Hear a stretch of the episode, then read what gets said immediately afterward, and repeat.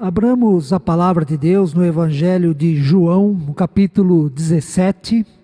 Nós faremos de forma alternada a leitura a partir do nono versículo até o versículo de número 16. Uma das atitudes essenciais de quem crê em Deus, de quem tem fé em Deus, é a oração. Em cada página das Sagradas Escrituras, nós percebemos a relação entre crer e orar, entre ter fé em Deus e se dedicar à oração. Nesse sentido, quem crê, ora. Quem confia em Deus, ora. Quem reconhece o poder e o amor de Deus, ora. Quem precisa de ajuda, pede e intercede a Deus. Além das sagradas Escrituras, a oração sempre foi um assunto recorrente em toda a história da igreja. É recorrente porque a igreja existe para, dentre outras coisas, ensinar as pessoas a orar tal como Jesus fez com os seus discípulos. A igreja existe para mostrar a importância da oração e motivar cada cristão na prática diária da oração.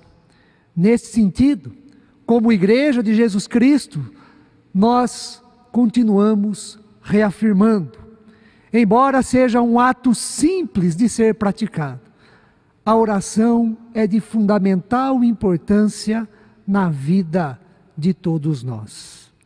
E nós somos herdeiros de uma rica tradição. Como presbiterianos independentes, nós recebemos toda a riqueza cultivada ao longo da história sobre a oração e sobre o ensino que a oração proporciona a todos nós. Por exemplo, para nós, em nossa tradição, a oração é meio de graça. Para muitos teólogos, ela é a forma mais eficiente da comunhão com Deus. Pela oração, nós podemos ser transformados pela renovação da nossa mente, como escreveu o apóstolo Paulo em Romanos 12, no capítulo, no versículo 2, a fim de experimentarmos a boa, a perfeita e agradável vontade de Deus. Em outras palavras, a oração muda, muda a nossa maneira de pensar, muda a nossa maneira de agir, muda a nossa maneira de compreender e até mesmo aceitar a boa, perfeita e agradável vontade de Deus para a nossa vida. Como sabemos muito bem, Oração consiste basicamente em falar com Deus. Falar com Deus na condição em que nos encontramos. Falar das nossas necessidades, as nossas vontades, falar os nossos temores, confessar os nossos pecados, pedir livramento, interceder pelas pessoas, assim como agradecer e exaltar a Deus por aquilo que Ele é por aquilo que Ele fez e por aquilo que Ele faz em nossa vida. Ninguém melhor do que o próprio Jesus para nos mostrar a importância da oração em nosso viver. Ele, sendo Deus, mas na condição plena de ser humano, orou. Orou e desenvolveu todo o seu ministério fundamentado na oração. Em vários textos dos evangelhos nós encontramos Jesus se retirando para orar. Às vezes, ele se retira para orar sozinho, estar a sós com Deus. Outras vezes, ele chamou os seus discípulos, principalmente Pedro, Tiago e João, para orarem juntos. E várias vezes também Jesus orou com a multidão e em favor da multidão.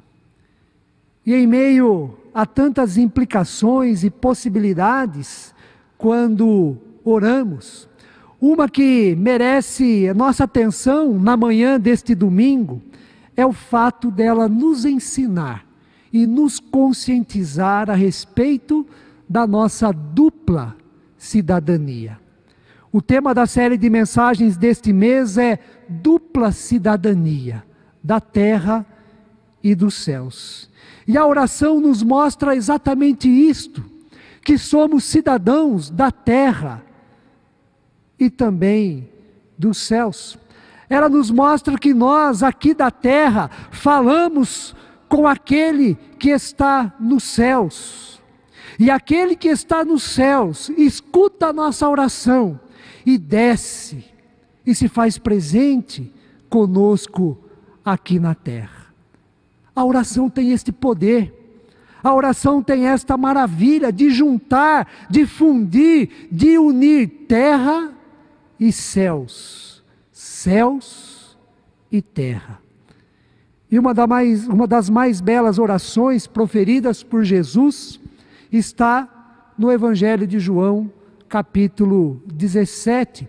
Oração esta que conhecemos pelo título A Oração Sacerdotal de Jesus. Tivemos a oportunidade, o privilégio de ler apenas uma parte desta belíssima oração feita por Jesus em nosso favor. É oração sacerdotal porque Jesus intercede por aqueles que estavam com ele naquele momento.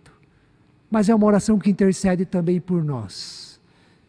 Perpassa a história e chega até nós. E algo marcante nesta oração, relacionado à dupla cidadania, é a insistente afirmação que Jesus faz de que nós estamos no mundo, mas não somos do mundo. No início do versículo 11 que nós lemos, Jesus ora assim a Deus: Já não estou no mundo, mas eles continuam no mundo.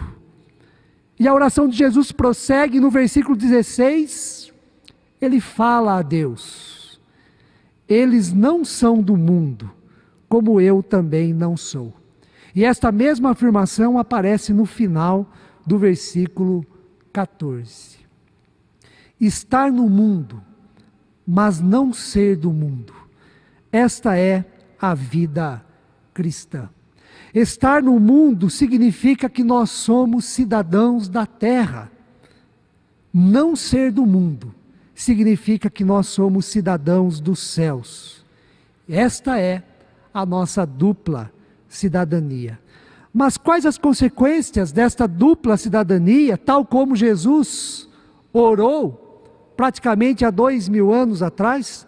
Como viver esta dupla cidadania orada por Jesus no dia a dia?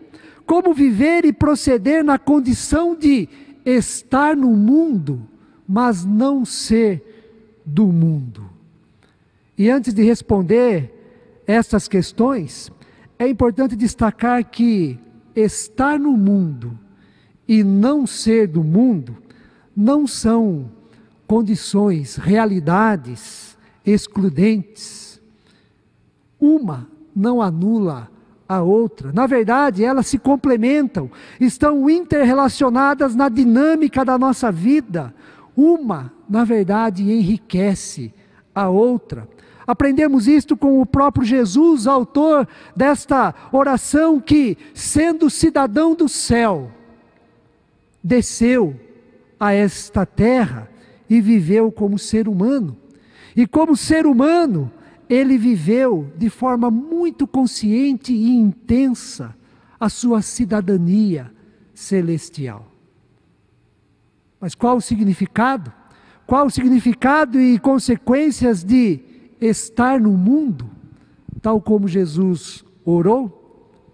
Estar no mundo significa viver de forma intensa esta vida. Significa conceber esta vida, em primeiro lugar, como dom de Deus. Significa também perceber, experimentar e reconhecer a presença e as bênçãos de Deus em tudo que mantém e favorece o nosso bem-estar desde as coisas mais simples como o alimento sobre a mesa, manifestação da providência de Deus, cuidado de Deus para a manutenção da nossa vida, até mesmo as coisas mais complexas e delicadas que nós enfrentamos em nosso dia a dia e que Deus está presente para nos ajudar, para prover aquilo que necessitamos para que a nossa vida continue. É nesse sentido que Jesus, em sua oração sacerdotal, pediu a Deus em favor da nossa proteção, da nossa segurança e ao mesmo tempo a perseverança da nossa fé no Pai. Jesus orou assim: Pai Santo, guarda-os, guarda-os em teu nome. E no versículo de número 16, quando eu estava com ele, guardava-os no teu nome que me deste, e protegi-os e nenhum deles se perdeu, exceto o filho da perdição, para que se cumprisse as Escrituras. Porém, Jesus é mais incisivo em favor da nossa segurança, da nossa proteção, do nosso bem-estar no mundo, quando ele diz: Não peço que os tire do mundo, mas que os guarde do mal no mundo tão violento em que vivemos, numa realidade em que a vida está tão banalizada, em que a vida é tirada por uma simples discussão, um par de tênis, um relógio. No mundo de tantas agressões, conflitos e ameaças. Ameaças. Este pedido de Jesus passa a ser extremamente oportuno para todos nós. Não peço que os tires do mundo, e sim que os guardes do mal. E esta é a nossa oração como igreja também, em seu favor. Que Deus livre todos nós do mal que estamos sujeitos diariamente no mundo em que vivemos. Mas há outro aspecto em relação ao significado de estar no mundo, como Jesus orou e muito bem relatou a nossa condição enquanto seres humanos. Além da vida ser concedida como dom de Deus e reconhecermos a ação de Deus para a nossa manutenção e bem-estar, estar no mundo significa ser responsável no e pelo mundo em que vivemos. Como vimos, a oração de Jesus foi para que Deus não nos tire do mundo. E este pedido de Jesus se justifica pelo fato de que nós cristãos, enquanto estamos no mundo, somos sal da terra e luz, e luz do mundo, tal como foi também ensinado por Jesus. Ou seja, nós somos responsáveis por fazer a diferença no mundo em que estamos, somos responsáveis por, pelo testemunho do Evangelho de Cristo Jesus, somos responsáveis por testemunhar, por, por demonstrar o amor de Deus a todas as pessoas. Assim, estar no mundo significa exercer nossa cidadania terrena de forma responsável e de forma que glorifique a Deus. De forma prática, estar no mundo significa ser honesto. Ser honesto na atividade profissional e nos negócios, ou seja, não trapacear a fim de se obter um benefício injusto sobre a outra pessoa, mas agir de tal maneira que as pessoas possam usufruir com qualidade daquilo que é o resultado do nosso trabalho, do negócio que fazemos com a outra pessoa. Estar no mundo significa, dentro das nossas condições, participar de ações que favorecem o bem comum da vida em sociedade. Ou seja, contribuir da maneira que nós podemos para que o mundo seja cada vez melhor para se viver. Estar no mundo, segundo Jesus orou, significa ser solidário, ser solidário com quem sofre e ajudar, partilhar o que temos e podemos doar, estender a mão, ceder um pouco do nosso tempo para socorrer a quem precisa de ajuda. Estar no mundo, conforme Jesus orou, significa participar criticamente, como cristãos, da vida política, econômica e social, e assim exigir os nossos direitos, mas também cumprir com as nossas responsabilidades. Estar no mundo significa cuidado ecológico para com toda a criação. Ou seja, precisamos cultivar ações que caracterizam a sustentabilidade planetária.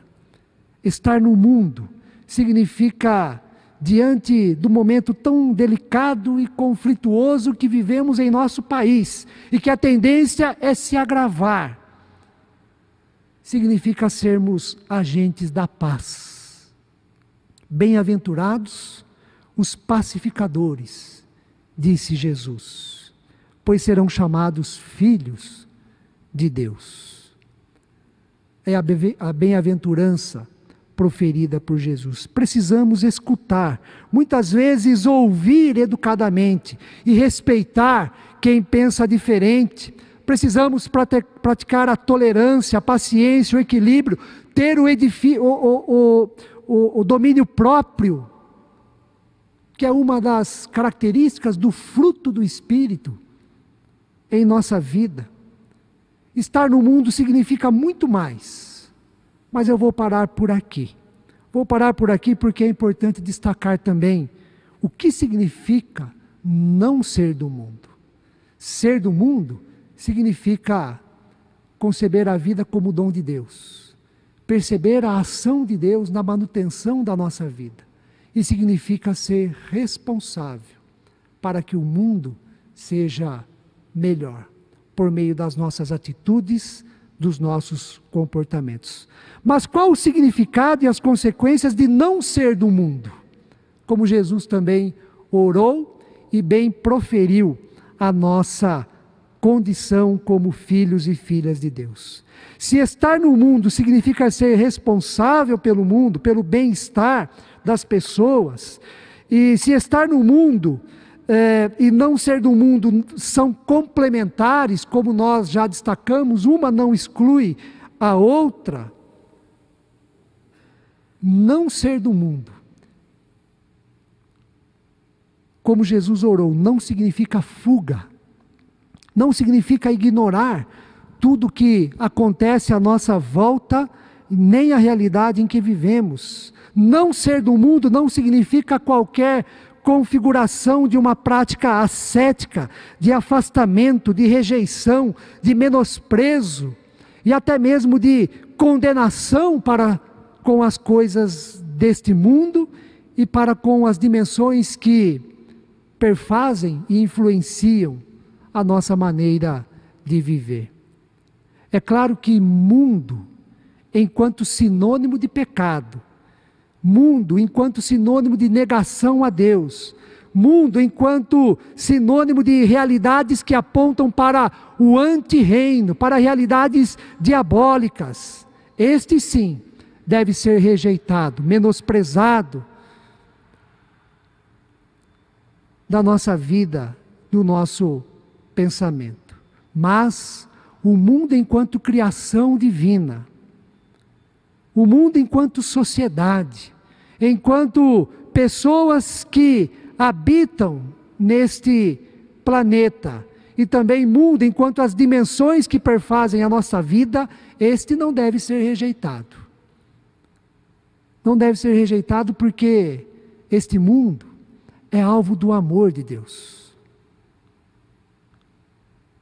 Deus amou o mundo de tal maneira que deu aquilo que era o mais precioso de si, o seu filho, para que todo aquele que nele crê não pereça, mas tenha a vida eterna. Deus amou o mundo de tal maneira que deu o seu filho. Não ser deste mundo significa que a nossa vida não também né, não se reduz ao tempo cronológico que passamos nesta terra.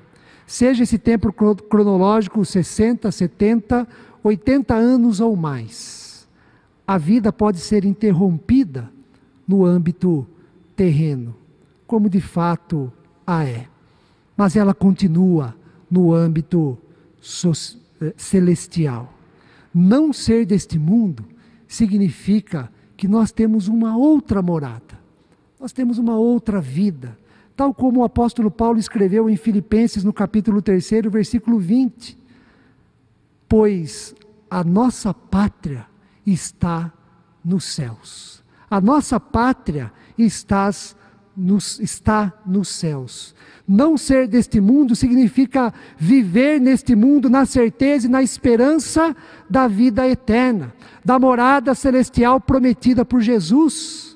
Na casa de meu pai há muitas moradas. Se assim não fora, eu vou-lo teria dito, pois vou preparar-vos lugar. E quando eu for e vos preparar lugar, voltarei e vos recebereis para mim mesmo para que onde eu estou estejais vós também. João 14, segundo e terceiro versículos. Não ser deste mundo significa viver com esta segurança e alegria. Segurança da promessa de Deus pelo lar celestial, pela nossa pátria nos céus não ser deste mundo significa viver a alegria, a alegria de passar a eternidade na presença de Deus. Não imagino, não imagino como é a vida de quem tem o pensamento e a expectativa de viver somente esta vida terrena, crendo que com a morte tudo se acaba e se entra então num vazio, num nada, Imagino como deve ser frustrante viver a vida desta maneira, que com a morte tudo se acaba.